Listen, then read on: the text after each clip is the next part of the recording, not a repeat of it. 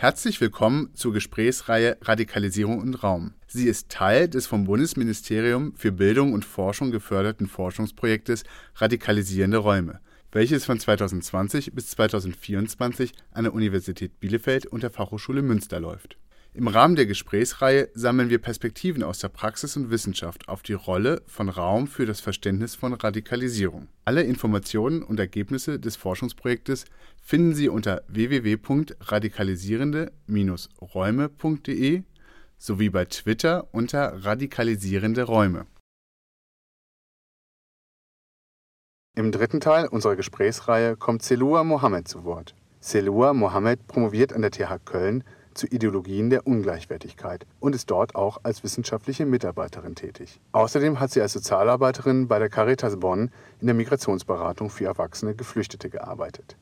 Ehrenamtlich ist Selua Mohammed seit vielen Jahren als Streetworkerin im Bonner Stadtteil Tannenbusch tätig und arbeitet dort auch mit radikalisierten Jugendlichen und jungen Erwachsenen oder solchen, die gefährdet sind, sich zu radikalisieren. Bonn-Tannenbusch wurde vor einigen Jahren dadurch bekannt, dass SalafistInnen öffentlich im Stadtteil auftraten. Auch der bekannte islamistische Prediger Pierre Vogel zeigte sich öffentlichkeitswirksam vor Ort. Unsere Gesprächspartnerin kann durch ihre wissenschaftliche Perspektive auf den Phänomenbereich des religiös begründeten Extremismus sowie ihre langjährige Erfahrung in der Stadtteilarbeit einen umfangreichen Einblick in die Prävention von Radikalisierung vor Ort sowie den Raum als Einflussfaktor für die Anfälligkeit für Radikalisierung geben. Das Gespräch führte Linda Schumilas von der FA Münster.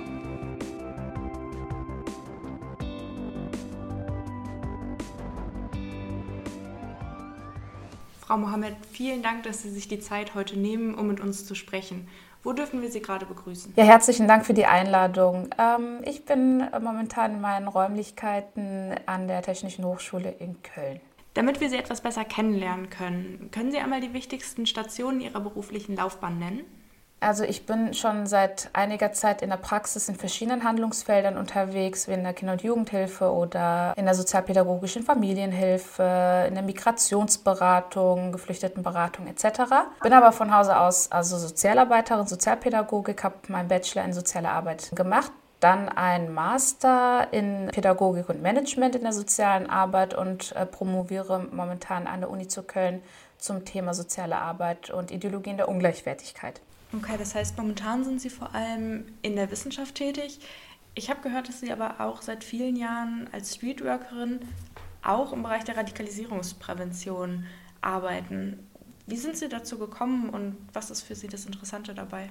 Als Streetworkerin bin ich schon sehr lange unterwegs, vor allen Dingen in, in Bonn-Tannenbusch. Ist auch daraus resultiert, dass ich auch an den Schulen Projekte hatte im Bezirk und auch äh, durch die sozialpädagogische Familienhilfe, die ich dann unter anderem auch da in diesem Stadtteil sehr intensiv jahrelang dann auch umgesetzt habe in den verschiedenen Familien. Genau, und daraus hat sich dann auch der Bedarf herauskristallisiert, dass es immer noch Menschen gibt, die nicht erreicht werden durch sozialpädagogische Angebote und natürlich auch durch die Unterstützung von, von Jugendlichen, die dann halt einen kennen, begrüßen und sagen, hey, guck mal, das ist ne, eine Freundin oder ein Freund. Übrigens, äh, du hast so gesagt, du hast Probleme, hier rede doch mit der Selwa darüber etc., dass sich dann auch darüber Netzwerke ähm, herauskristallisiert haben und ich dann gesagt habe, alles klar, Niedrigschwelligkeit, wir predigen das ja immer so oft in der sozialen Arbeit, dann setze ich das doch um und Streetworker-Arbeit ist einfach, also das ist die niedrigschwellige Herangehensweise, um tatsächlich die Menschen, die vielleicht nicht von, von Angeboten direkt profitieren können, wollen oder sich nicht trauen, dass man da auch tatsächlich sozialraumorientiert auf die Menschen in ihren Lebenswirklichkeiten dann auch auf sie zugehen kann. Und Radikalisierungsprävention, das ist ein Begriff, den ich kritisch reflektiere tatsächlich. Ich verstehe soziale Arbeit nicht als Prävention, ja, also soziale Arbeit ist soziale Arbeit und äh, ne, mit ihren Theorien und mit ihren Methoden und mit ihrer Vorgehensweise. Soziale Arbeit äh, hat einfach nicht den Anspruch zu erheben, irgendwie präventiv irg gegen irgendetwas zu, zu, arbeiten. Es liegt auch in der Definition der Sache. Was soziale Arbeit macht, ist mit den Gegebenheiten der Gesellschaft zu arbeiten. Natürlich auch mit dem Gedanken, dass man natürlich auch dazu beitragen kann, dass, sage ich mal, ungewünschte Entwicklungen nicht eintreten, aber nicht mit diesem präventiven Gedanken so auf Teufel komm raus. Weil wir ganz genau wissen, dass unser, sage ich mal, Gegenstand in Anführungszeichen ja auch die, also Menschen und die Lebenswirklichkeiten und Gegebenheiten, aber auch Gesellschaft ist. Und das, was man unter Radikalisierungsprävention, ich, ähm, also diesen Begriff, den reflektiere ich vor der Folie einer menschenrechtsbasierten ähm, Präventionsarbeit, äh, wenn überhaupt. Radikalisierungsprävention im Tannenbusch äh, hat sich natürlich ergeben durch die ja doch sehr krasse Veränderung, durch den salafistischen Einfluss durch AkteurInnen im Stadtteil und rund und im Stadtteil. Und es hat sich ergeben, dass da ein Bedarf ist, tatsächlich in diesem Bereich sozialarbeiterisch natürlich alles an den Tag zu legen, um natürlich dieser Entwicklung entgegenzutreten, die natürlich alles andere als gut und ähm, als, als förderlich war und ist. Hm, ja, dass Bontanbusch vor allem für die Präventionsarbeit ein ziemlich interessanter Stadtteil ist, haben Sie ja gerade schon durchklingen lassen und auch Methoden angesprochen, die man braucht. Was mich interessieren würde, ist, wie ich mir Ihre Arbeit im Stadtteil vorstellen kann. Wie gehen Sie so ganz praktisch vor und wer sind Ihre KlientInnen? Meine KlientInnen, die sind so divers, wie die Gesellschaft es auch ist. Also ich habe da jetzt äh, beileibe nicht so den Fokus, ach, du pickst dir jetzt alles nur die Menschen aus, die vielleicht BPOC sind oder die äh, migrantisch gelesen werden oder die mit hoher Wahrscheinlichkeit einen muslimischen Background haben. Also das absolut nicht. Es ergibt sich aus dem, aus, aus dem Kontext, aus dem Handlungsbedarf, aus, aus den Anfragen der KlientInnen. Und ich habe ne, sowohl die Beratungsarbeit, sage ich mal, die Kommstruktur, also dass KlientInnen zu einem kommen, in beispielsweise im Setting der Migrationsberatung für Erwachsene, oder halt die G-Struktur, dass man dann auch ganz gezielt mit dem Angebot die Menschen aufsucht in ihren Sozialräumlichkeiten, oder halt Streetworker-Arbeit in dem Sinne, dass man dann in den Sozialraum reingeht und, wie es so schön heißt, die Menschen da abholt, wo sie gerade stehen geblieben sind. Und das kann man sich jetzt beispielsweise jetzt im letzten Part kann man sich jetzt tatsächlich so vorstellen, dass ich dann auch ganz gezielt durch, ja, durch die Straßen schlender und man kennt immer irgendjemanden und äh, suche natürlich ähm, den Kontakt, die Gespräche, quatsche Menschen einfach auch mal an so, ne? Und, und fragt, wie es ihnen geht. Und es ist aber sehr oft, dass ich dann auch erkannt werde, weil, wie gesagt, das ist eine Arbeit, äh, auf die ich zurückblicke, die ich schon seit Jahren mache und dementsprechend sich dann auch ähm, Kontakte hergestellt haben, Netzwerke und man wird erkannt, man wird angesprochen oder ganz gezielt angesprochen. Ah, super, dass ich dich hier treffe. Kannst du mir bitte da und da äh, kurz Unterstützung geben? Und ähm, schon ist man im, im Gespräch eigentlich. Hm, dann kommen Sie ja also auch ganz direkt mit den Menschen vor Ort in Tannenbusch ins Gespräch und haben in den letzten Jahren wahrscheinlich dort auch schon viel miterlebt. Wie nehmen Sie denn den Stadtteil wahr, über den in den Medien ja doch auch häufiger berichtet wird, auch im Hinblick auf Salafismus. Ähm, Pierre Vogel ist dort aufgetreten, es gab Ausreisen in den sogenannten Islamischen Staat. Was ist das für ein Stadtteil und was leben dort für Menschen?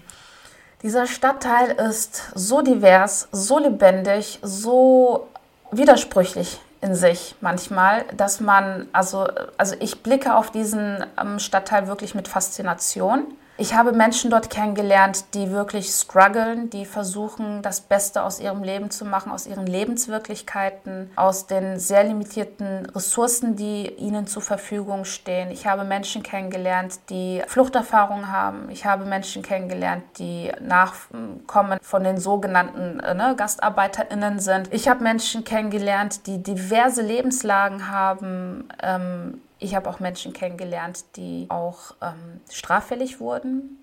Ich habe Menschen kennengelernt, die äh, kurz vor der Ausreise waren nach, ähm, in den Irak oder nach Syrien. Und ich habe Eltern kennengelernt, die tote Kinder beklagen, weil sie sich angeschlossen haben und nicht mehr zurückkommen. Und sich angeschlossen haben an irgendwelche terroristischen Vereinigungen und äh, jetzt tote Kinder beklagen müssen.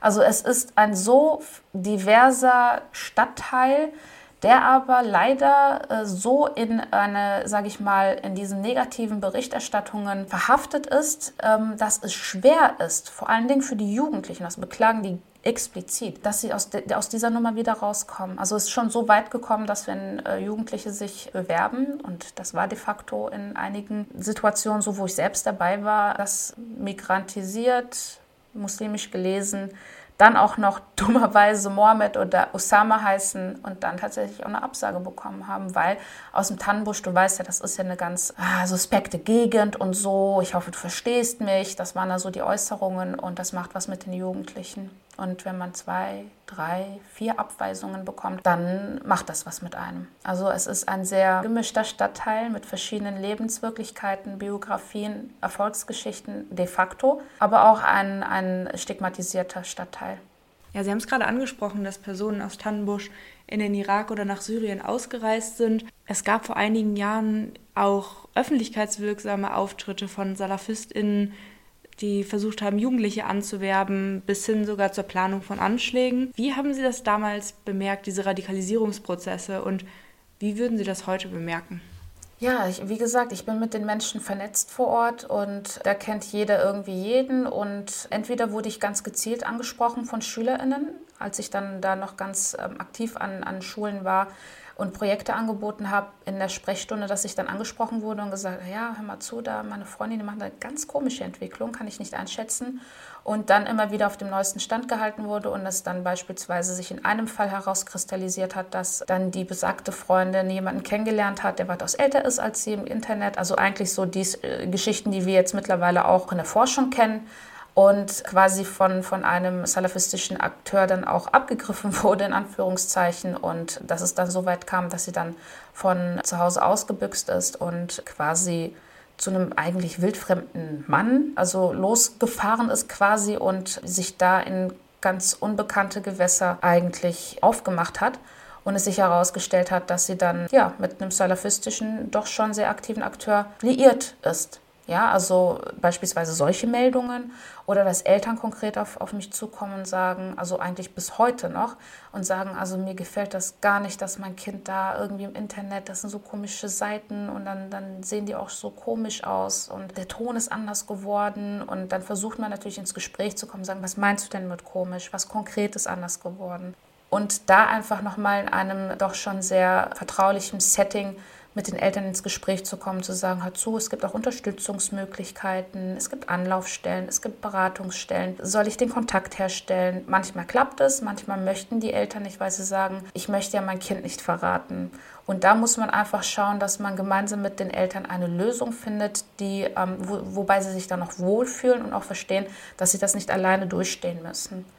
Und es kommen aber auch LehrerInnen auf einen zu, wo es in den, also in ein paar Fällen war das also schon stimmig. Da war einfach Sympathie dem IS beispielsweise gegenüber ausgesprochen worden, sehr unreflektiert, 16-jähriger junger Mensch, wo eigentlich dann am Ende des Gesprächs dann auch rauskam, also man wollte diese Lehrerin treffen und, und das hat man dann halt mit der Aussage gemacht. Es gibt dann aber auch wiederum rassifizierende Diskurse, dass Menschen aufgrund beispielsweise, ein Mädchen fängt an, ein Kopftuch zu tragen, man kann davon halten, was man möchte, dass die Debatte steht uns allen frei aber bitte so, dass man Menschen aufgrund von irgendwelchen Äußerlichkeiten, da ist es mir herzlich egal, ob das jetzt das Kopftuch ist oder was anderes, äh, nicht entmenschlicht. Und solche rassifizierende Diskurse gibt es dann tatsächlich auch, wo man ganz schnell die ähm, Rassismus und vor allen Dingen die Terrorismuskarte spielt.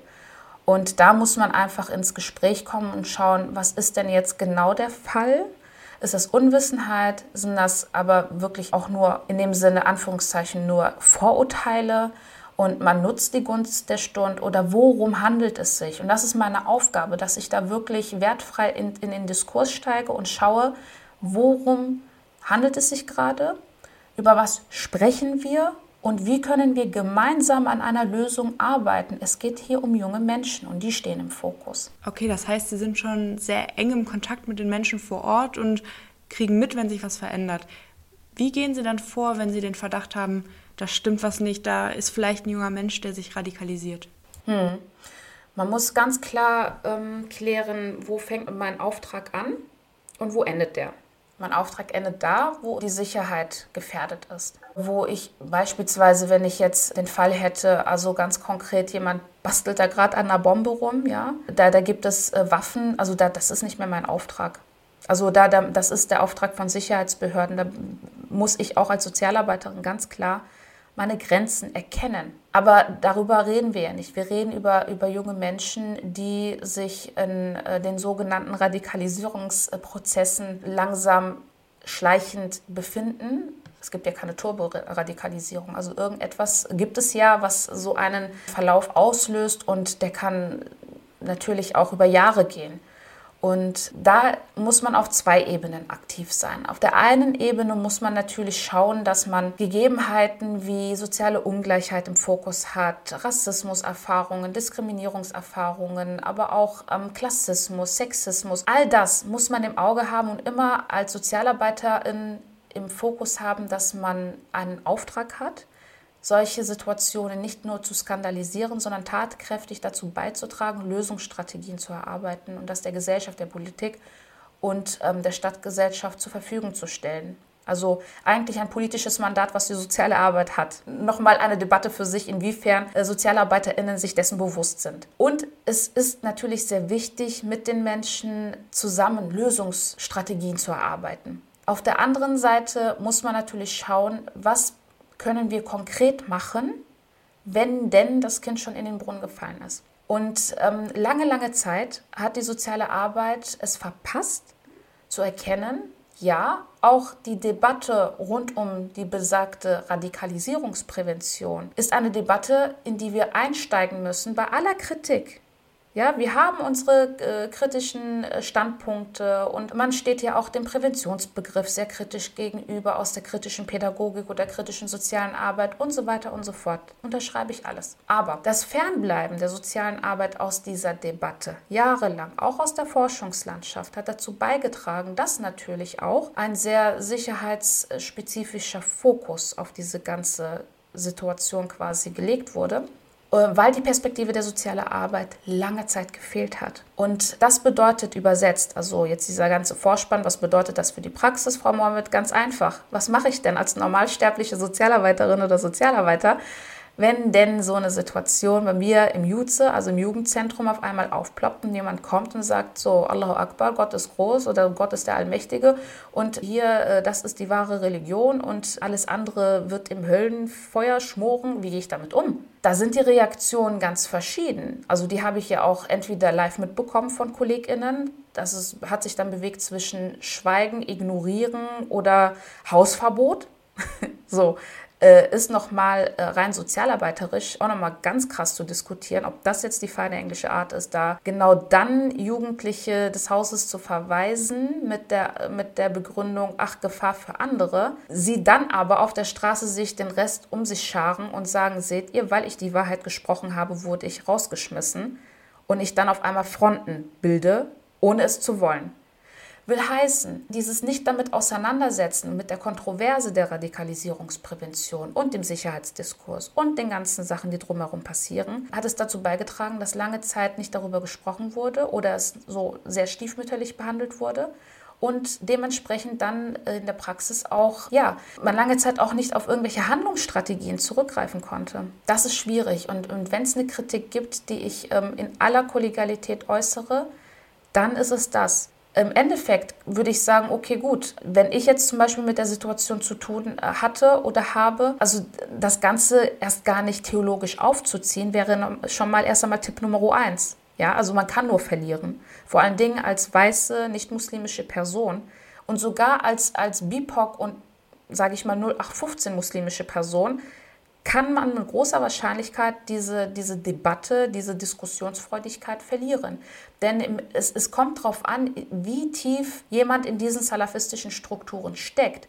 Dementsprechend auch die Handlungssicherheit in, in Bezug auf Argumentation aus dem Koran oder aus der Sunna des Propheten dementsprechend dann auch ausschauen kann.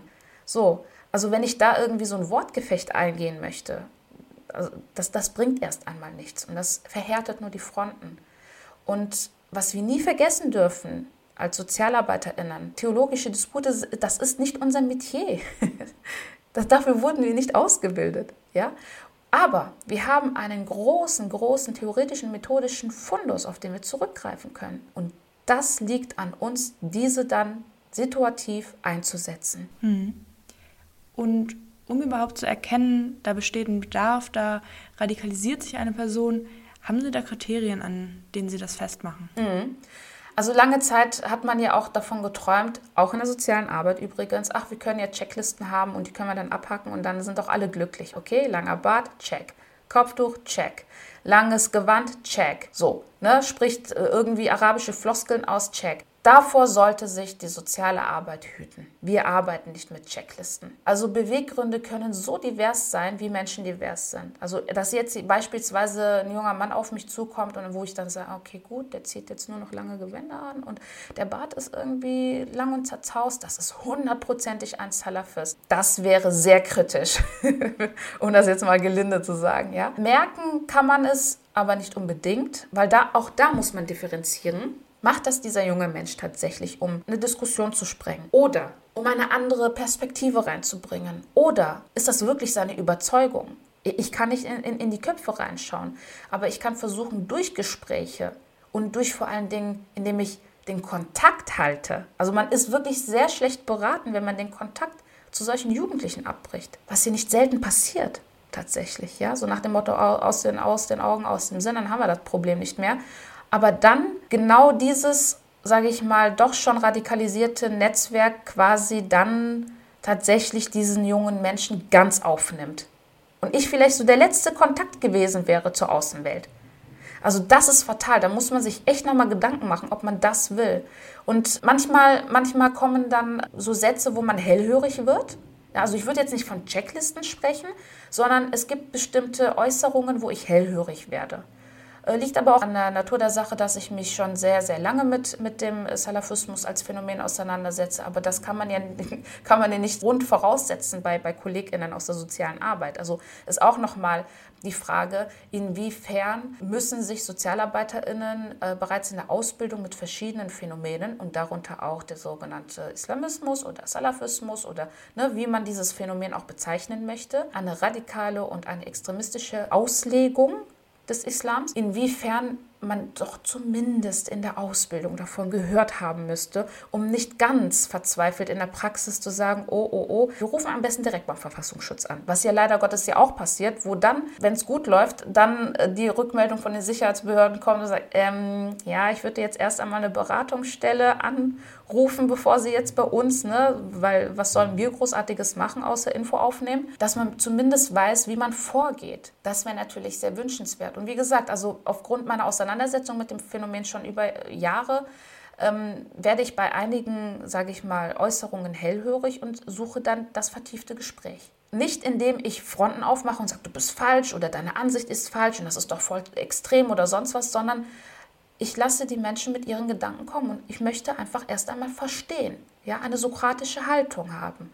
Erst einmal verstehen, woher kommt dieser Mensch, was erzählt er oder sie, was ist eigentlich, was ist Sinn und Zweck dieser Äußerung. Also ich, ich hatte beispielsweise auch Jugendliche, die saßen dann da und auf einmal kommt dann aus der Ecke geschossen, ja, aber äh, hier, Selor, du weißt, ne, das ist haram, dass du äh, jetzt äh, kein Niqab trägst, dass du keine, kein Gesichtsschleier trägst. Ne? Du weißt eigentlich, es ist haram und du musst ja eigentlich äh, zu Hause bleiben, du bist ja eine Frau. Ich nehme das als Gesprächsangebot an. Natürlich sträubt sich die Feministin in mir und ich denke mir nur so, mm, okay, so, ne? Aber im Endeffekt, es geht hier nicht um meine Befindlichkeiten das zum Thema professionelles Handeln. Es geht darum, solche Äußerungen als Gesprächsangebot zu nehmen, aufzunehmen und diese dann nicht theologisch zu behandeln, sondern durch zirkuläres Fragen, durch ach, die ganzen Methoden, die wir uns die ganze Zeit aneignen, mal einzusetzen und zu schauen, wie kann ich diesem jungen Menschen die Freude wiedergeben, aktives Mitglied dieser Gesellschaft zu sein.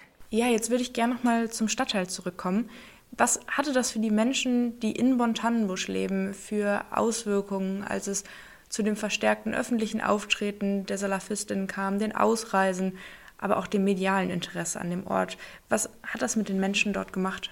Das hat, das hat verschiedene Emotionen ausgelöst. Also man muss verstehen, es war, also das Timing spielt immer eine Rolle ähm, da war noch nicht mit, ah, wir haben ja so viel zu dem Thema geforscht und ah, die Menschen und vor allen Dingen die Jugendlichen haben jetzt irgendwie so Projektsichtweisen hier oder Projekt Powermind da oder irgendwelche andere Projekte, wo sie dann auch Alternativen haben. Das war ein Timing. Ja, also seit 2001 haben die SalafistInnen so sehr von einem Timing profitiert, das muss man mitdenken. Du kommst und es gibt keine Alternative auf Deutsch. Und dann wird auf einmal auf Deutsch gepredigt, auf Deutsch Seminare gehalten, Islamseminare. Die Auftritte von, von Pierre Vogel und KKG, ja, auf Deutsch. Also die Jugendlichen, die verstehen das und dann auch noch vielleicht so eine rheinländische Frohnatur und äh, so, ah, voll krass, Ex-Boxer, whatever that means. Das ist lebensweltorientierte Ansprache, die diese salafistischen Akteure doch verdammt nochmal gemacht haben. Das muss man denen lassen. Es gab keine Alternative zu der Zeit. Und davon haben sie auch später jahrelang profitiert. Und dann kommt sowas zu dir in den Stadtteil, also begibt sich in deinen Stadtteil. Wie bescheiden muss denn dieser Akteur sein, in Anführungszeichen? Ja, uns zu beehren und ne, mit Bühne und Bodyguards und dem ganzen Tamtam, was man sich darunter vorstellt. Und dann stellt er sich und spricht zu der Masse, ja, auf der Oppelner Straße, im Herzen vom Tannenbusch. Und dann denkt man sich als, als Jugendlicher so, boah, voll krass. Und das sind alles Emotionen. Ich finde das wirklich sehr traurig, wenn, wenn Menschen von außen rein, also total nüchtern, das beurteilen und sagen, tja, der hätte sich aber diese Jugendliche dazu entscheiden sollen. Also mit 18 weiß man schon, viel, mit 19 und mit 20 auch, dass man das eigentlich nicht hätte machen dürfen. Das ist radikal. Und egal, was jetzt diese jugendliche Person jetzt im Erwachsenenalter macht, ich kann dieser Person nicht glauben, dass sie sich deradikalisiert hat, wo ich mir denke, woher nimmst du dir das Recht, überhaupt erst einmal so zu urteilen und du hast keine Ahnung über die Lebenswirklichkeit dieser Menschen und urteilst eigentlich schon über diesen Menschen auch im Erwachsenenalter nicht mehr darüber reflektieren zu können. Also wir kennen ja auch diese Diskurse aus den öffentlichen Debatten um Personen XYZ. Also man hat verloren. Man kommt aus diesem Diskurs nicht mehr raus. Man kann als Jugendliche, die diese Hochzeit des Salafismus, des deutschen Salafismus erlebt hat und mit dem Alter reflektiert hat, und sagt, okay, gut, ey, wir wurden volle Möhre ausgenutzt, ja, also ähm, und mit unseren Emotionen wurde gespielt und man hat ja nichts anderes gemacht als sozialraumorientierte und lebens lebensweltorientierte Ansprache, so dass wir das gehört haben, wo man wusste, das ist genau das, was die Leute hören wollen. Das sieht man alles nicht und jetzt bin ich raus aus dem Alter, weil ich spreche jetzt tatsächlich aus der Sicht von Jugendlichen, also das sind jetzt junge Erwachsene, die aber als Jugendliche diesen Trip quasi mitgemacht oder erlebt haben, total unreflektiert, den Hype quasi mitgelebt haben und jetzt in ihrem jungen Erwachsenenalter quasi die Abrechnung bekommen von der Gesellschaft. Und da muss man nochmal in sich gehen und sagen, okay, gut, also so konsequent ist man mit verschiedenen anderen Menschengruppen nicht. und zweitens, wir reden hier um über junge Menschen. Was vermitteln wir ihnen als Erwachsene in Anführungszeichen? Das heißt, wenn du einmal einen Fehler gemacht hast, brauchst du gar nicht mehr einen Neuanfang wagen, weil Resozialisierung ist sowieso ist ein Mythos. Und um zurück zu dem Punkt zu kommen, was das mit den Menschen gemacht haben, ist es genau das. Also ein Hype ausgelöst. Es gab Jugendliche, die sind volle Möhre drauf reingefallen, ja, also haben das auch lange Zeit mitgetragen, haben das als eine Bestätigung gesehen, wir werden endlich gesehen. Tannenbusch hatte ja vor dem Salafismus einen Ruf von ja, Kriminalität, Drogen und, und, und Gewalt, sexualisierte Gewalt, Frauenhandel etc. Und dann wurde das quasi abgelöst vom Salafistenruf und haben sich dann einige Jugendliche auch endlich gesehen gefühlt. Man muss ja auch immer die Zeilen dazwischen lesen. Da kommt beispielsweise eine weiße Person und sagt, ich habe den Islam angenommen. Dekodiert heißt es, ach, da hat sich ja eine weiße Person gnädig gezeigt, eine Arbeiterreligion anzunehmen. Und so falsch sind wir eigentlich nicht. Das macht was mit den Jugendlichen. Und genau diese Narrative, ne, ah, guck mal, mashallah, der ist Deutscher und der ist trotzdem Muslim geworden. Also aus diesem Satz könnte man ein ganzes Forschungsprojekt machen. Und das sind beispielsweise die Gefühle gewesen, die, ähm, die einige Jugendlichen hatten. Es gab einige wenige Jugendlichen, die haben gesagt, was ist das denn für ein Aufzug, der da mit seinem komischen Gewand und haben gesagt, nee, das ist absolut nichts für mich und außerdem, die sind mir zu streng, ach, ich darf nicht feiern, ich darf keinen Freund haben. Nee, komm, ne? Es sind auch Freundschaften in die, in die Brüche gegangen. Es gab Eltern, die haben gesagt, ach Gott sei Dank, jetzt werden unsere Kinder nicht mehr irgendwelche Partys besuchen und irgendwelche schlimme Sachen machen und Alkohol ist auch nicht gut. Ja, sollen sie mal den Glauben ausleben? Waren erst einmal die erste Zeit so stolz auf ihre Kinder, dass die auch netter geworden sind, weil eine Eltern, das Paradies ist ja unter den Füßen der Mutter etc. und waren ganz, ganz froh, dass ihre Kinder auf einmal so nett geworden sind, aber dann die Zeche bekommen haben, weil das dann quasi auch gegen sie verwendet wurde, dass sie dann auf einmal nicht mehr die richtigen Gläubigen sind und der, der deutschen ungläubigen Gesellschaft hinterherlaufen und nicht konsequent wären und so weiter und so fort. Und es gab Eltern, die haben gesagt, also wenn ich mein Kind auf so einer Veranstaltung sehe, dann, dann wird es richtig äh, Stress geben. Das möchte ich nicht. Und es gab die schweigende Gruppe, die gesagt hat, ach, macht, was ihr wollt, lasst mich nur in Ruhe und wenn ihr hier euch versammelt, macht den Müll weg. Also, ne, so divers wie Menschen halt sind. Und das hat den Stadtteil tatsächlich aufgemischt. Also man hat dann auch gesehen, dass AkteurInnen, die sich dieser Szene quasi zuschreiben, auch durch Äußerlichkeiten und, und Habitus und Sprache dann auch vermehrt auf den Straßen im Tannenbusch gesehen worden sind. Dann natürlich auch so die ganzen, sage ich mal, Zirkel, die dann angefangen haben, sich in den Wohnungen, vor allen Dingen Frauen und Mädchen, die sich dann in den, in den äh, Häusern privat getroffen haben und man dann äh, durch Zufall mitbekommen hat oder wenn man dann halt die Leute gekannt hat, dann so, ne, hör mal zu, hier über SMS ähm, oder über E-Mail, die treffen sich um so und so viel Uhr bei der Schwester so und so, die gibt dann einen Vortrag, so, ne. Äh, ich habe auch lange Zeit diese Zirkel besucht, um einfach zu verstehen, wo in Anführungszeichen meine Mädchen landen und habe ziemlich schnell verstanden, worum es geht und musste aus dem Input, den ich da mir dann anhören musste, eine Gegennarrative stricken, wenn denn die Mädels dann zum Mädchentreff gekommen sind.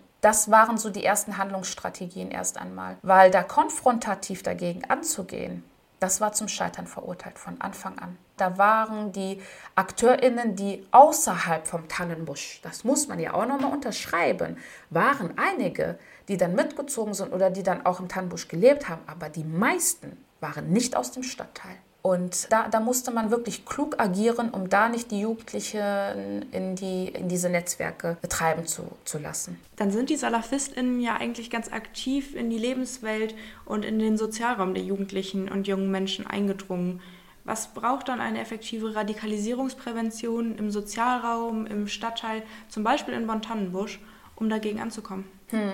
Das schafft eine in Anführungszeichen Radikalisierungsprävention alleine nicht. Also es müssen ganz viele Sachen gesellschaftlich, politisch und, und lebensraumorientiert verändert werden. Beispielsweise, Rassismus ist mitunter ein Thema an den Schulen. Also da erzähle ich Ihnen auch nichts Neues. Da gibt es empirische Erhebungen, ja, also ne, Rassismen im Lehrerzimmer. Wo ich selber betroffen war als Externe, die ein Projekt an einer Schule implementiert äh, hat, gemeinsam mit der Stadt, wo ich selber als externe Person aufgrund, so wie ich gelesen wurde, ich nicht Andeutungen, sondern ganz klare rassistische Äußerungen an den Kopf geworfen bekommen habe. Und das, das macht was mit den Jugendlichen, die sich da in dieser Machtasymmetrie befinden ne? und sich aber dann dagegen nicht wehren können und entweder resignieren mitschwimmen oder sich dann durch diese, sage ich mal, Narrative, in der sie vielleicht ihren eigenen Wert interpretieren, dann natürlich eine Kontrahaltung nehmen. Also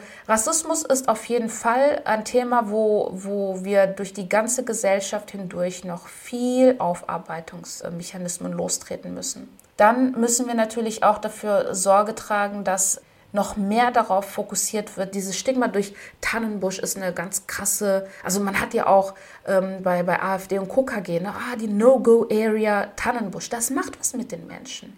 Ja, es macht was. Also durch Begegnung, aber auch ganz klar durch die Aufarbeitung dieses Stigmas muss man auf jeden Fall schauen, dass gemeinsam mit den Menschen vor Ort Lösungs- und Handlungsstrategien erarbeitet werden, wo ganz klar die Menschen, die dort leben, auch zu Worte kommen. Oder auch, wo man dann auch ganz stark unterstützen muss, ist, dass Jugendliche sich nicht mehr genieren müssen, dass sie aus dem, aus dem Tannenbusch kommen und dadurch auch Nachteile erleben, indem beispielsweise ihnen äh, dann auch Ausbildungsplätze verwehrt werden. Also ich hatte letzte Woche noch ein Treffen mit Jugendlichen aus meinem Projekt PowerMind, Empower Yourself, was wir wöchentlich in der Dr. Moroni Stiftung in Tannenbusch abhalten. Und wieder einmal war das Thema Postleitzahl. Ne? Die sagen dann immer, du hast gelitten, wenn du die Postleitzahl 53119 hast, dann, dann, bist du, dann kannst du dich echt auf Diskussion beim Bewerbungsgespräch einstellen. Solche in Anführungszeichen normalsterbliche Sachen. Das sind Möglichkeiten für die Jugendlichen am gesellschaftlichen Leben zu partizipieren, eine Ausbildung zu finden, eine Arbeit zu finden. Ja? Also wer es sich leisten kann, zieht weg, aber damit haben wir das Problem nicht gelöst. Viele können es nicht. Und ähm, da muss man auf jeden Fall auf diese grundlegende Grundbedürfnisse eingehen. Radikalisierungsprävention, natürlich. Man muss, man muss sich ja natürlich auch mit dem Phänomen auseinandersetzen und schauen, ähm, wie kann man diesem Phänomen entgegentreten. Aber wenn, wenn man sich mit der, mit der Situation im Detail auseinandersetzt, in den Beratungssettings, dann ist primär erst einmal das Problem, von Anerkennung, Wertschätzung, Arbeit finden, Wohnung finden, das eigene Leben bestreiten zu können, Teil der Gesellschaft zu sein. Wir sprechen natürlich nicht über hochideologisierte Menschen, die das alles hier nicht mehr brauchen, weil im Jenseits ist es sowieso besser, ja, Paradies und äh, 70 und ein paar Jungfrauen und gut ist, so ganz überspitzt, ja, hämisch gesagt. Über hochideologisierte AkteurInnen sprechen wir ja gar nicht, weil die sind bei der ersten Möglichkeit sind die ja weg. Wir sprechen über, über Jugendliche ganz speziell, die immer Gefahr laufen, unter anderem auch diesem Sog nachzugeben und in diese radikalisierten Strukturen zu geraten, in denen eine, eine alternative Narrative geboten wird, die immer einfacher ist. Du musst nicht arbeiten, Schwester. Dein Platz ist sowieso zu Hause. Dein Mann muss dich versorgen. Ja, sowas. Und, und da in dieses Gespräch zu intervenieren, ohne beide zu verlieren, ist dann wirklich immer ein schmaler Grad. Aber das sind Gesprächsangebote, wo ich denke, vor allen Dingen die soziale Arbeit, die an der Basis arbeitet. Das macht keine andere Profession. Die einen vermitteln Wissen, die anderen sind Sicherheitsbehörden. Wir arbeiten in, mit der Lebenswirklichkeit der Menschen. Wir haben so eine wichtige Aufgabe, die müssen wir uns bewusst machen und vor allen Dingen hellhörig sein und immer Gesprächsangebote annehmen. Ich glaube, das wären grundlegende Sachen, die wir erst einmal implementieren müssen, um tatsächlich auch viele, viele, sage ich mal, ähm, Kanäle, die zu einer Radikalisierung führen könnten, schon vorab auszuhebeln. Hm. Ja, Sie haben schon einige Punkte genannt, die SozialarbeiterInnen in dem Handlungsfeld mitbringen müssen. Wie schätzen Sie grundsätzlich die Professionalisierung in dem Bereich ein? Werden angehende SozialarbeiterInnen besonders auch für den Phänomenbereich ausreichend und gut ausgebildet? Ja, da machen sie eine Wunde auf. es ist also, ich, ich muss sagen, dass wir nochmal, und das spreche ich ja mit so zwei Herzen in meiner Brust, ja auch als jemand, äh, der also angehende SozialarbeiterInnen ja mit ausbildet, finde ich, müssen wir noch mal in uns gehen im Ausbildungsbetrieb und zu schauen, wie können wir tatsächlich AbsolventInnen so stärken, dass sie tatsächlich in der Gesellschaft verschiedenen Entwicklungen, unter anderem da auch Phänomene, ja, tatsächlich dann auch so standhalten, dass sie, man muss ja nicht Expertin für alles sein, aber dass man zumindest weiß, wofür man steht. Ich muss ja nicht immer wissen, wogegen ich stehe, aber wofür stehe ich, ja? Also für eine menschenrechtsbasierte soziale Arbeit. Menschenrechte sind für mich unverhandelbar. Also das wäre schon mal die halbe Miete, wenn angehende Sozialarbeiterinnen sich dessen bewusst sind und vor allen Dingen sich bewusst sind, was für ein Wissen sie eigentlich besitzen im Bereich von Theorien, die sie unterstützen, Menschen zu verstehen, Lebenslagen zu verstehen, zu rekonstruieren, da auch äh, dementsprechend Fehlerquellen zu untersuchen, ja, zu sehen, wo gibt es Störungen und die haben Vorrang. Ja, darüber müssen wir uns jetzt unterhalten und über die müssen wir uns Gedanken machen.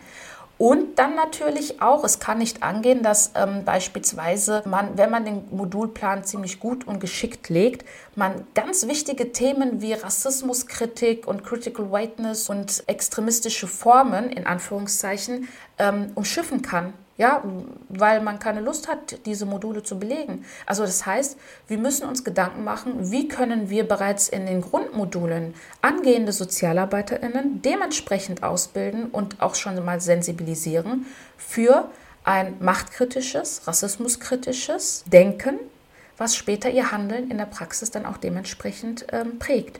Und natürlich sich mit Phänomenen schon innerhalb der Ausbildung auseinanderzusetzen, ja, Rechtsextremismus, Salafismus etc. Das sind Phänomene, die sind nun mal da und wir müssen uns mit diesen ja auch auseinandersetzen. Vor allen Dingen mit den Auswirkungen dieser Phänomene auf Gesellschaft, auf Individuum, auf Gemeinschaft.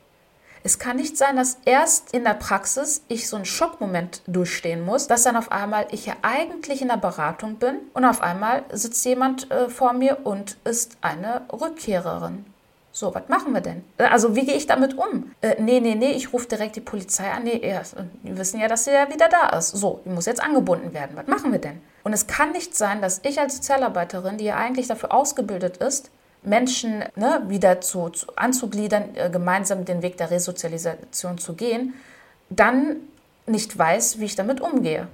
Oder zumindest mit welchen Stellen, NetzwerkpartnerInnen ich mich zusammentun muss, etc.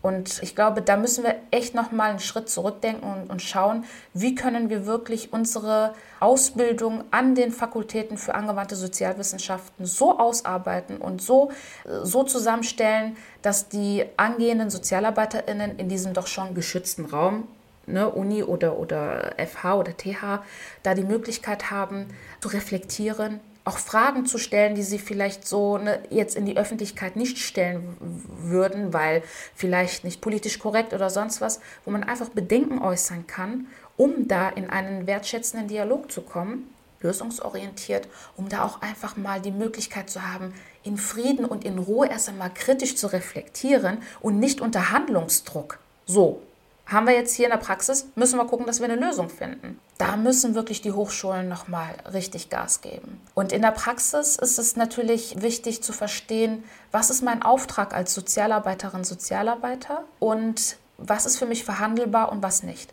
Was für uns ein ganz großer, also sage ich mal, was sehr viel Raum einnimmt, ist natürlich das vertrauliche Verhältnis zwischen Beraterin und zwischen Klientin. Und dass man dieses vertraute Verhältnis nicht aufs Spiel setzt, weil man sich seiner Sache unsicher ist und weil man nicht weiß, wie man handeln muss. Das ist ganz, ganz, ganz wichtig. Und wie gesagt, diese, diese Abstinenz der sozialen Arbeit, sowohl in Forschung als auch in Praxis, lange, lange Zeit in dem sogenannten Forschungsfeld oder sage ich mal Salafismus als Forschungsfeld, aber auch als gelebte Praxis hat dazu beigetragen, dass ja vieles auch nicht mitgedacht wurde. Natürlich gibt es jetzt ganz viele Träger, die jetzt auch immer mehr SozialarbeiterInnen einstellen. Wenn man mit ihnen spricht, dann sagen, ja, aber wir arbeiten ja hier lebensweltorientiert und machen, äh, also wir setzen die und die Ansätze um und so weiter und so fort. Aber es fehlt mir noch so diese, diese Diskussion tatsächlich in aller Transparenz. Was bedeutet für uns denn alle Radikalisierungsprävention?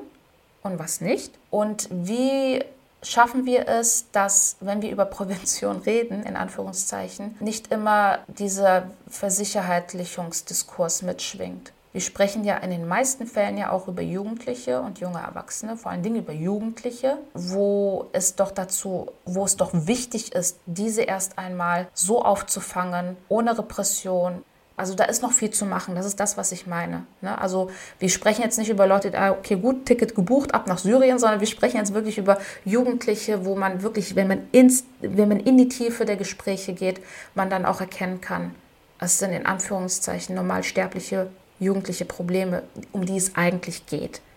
Da wird gerade nur eine Fassade aufrecht gehalten, von wegen, ah, hier war Islam und hast du nicht gesehen. Und da sollten sich SozialarbeiterInnen doch trauen, wirklich tatsächlich, weil dafür wurden sie ausgebildet, tief in die Gespräche zu gehen und nachzuhören und auch den Raum zu geben, dass das Individuen dann tatsächlich auch, ähm, auch während ihrer Gespräche auch reflektieren können. Frau Mohammed, vielen Dank für das spannende Gespräch die ganzen interessanten Einblicke, die wir zur Praxis, aber auch Forschung von Radikalisierungsprävention bekommen haben. Herzlichen Dank, dass ich dabei sein durfte. Vielen Dank.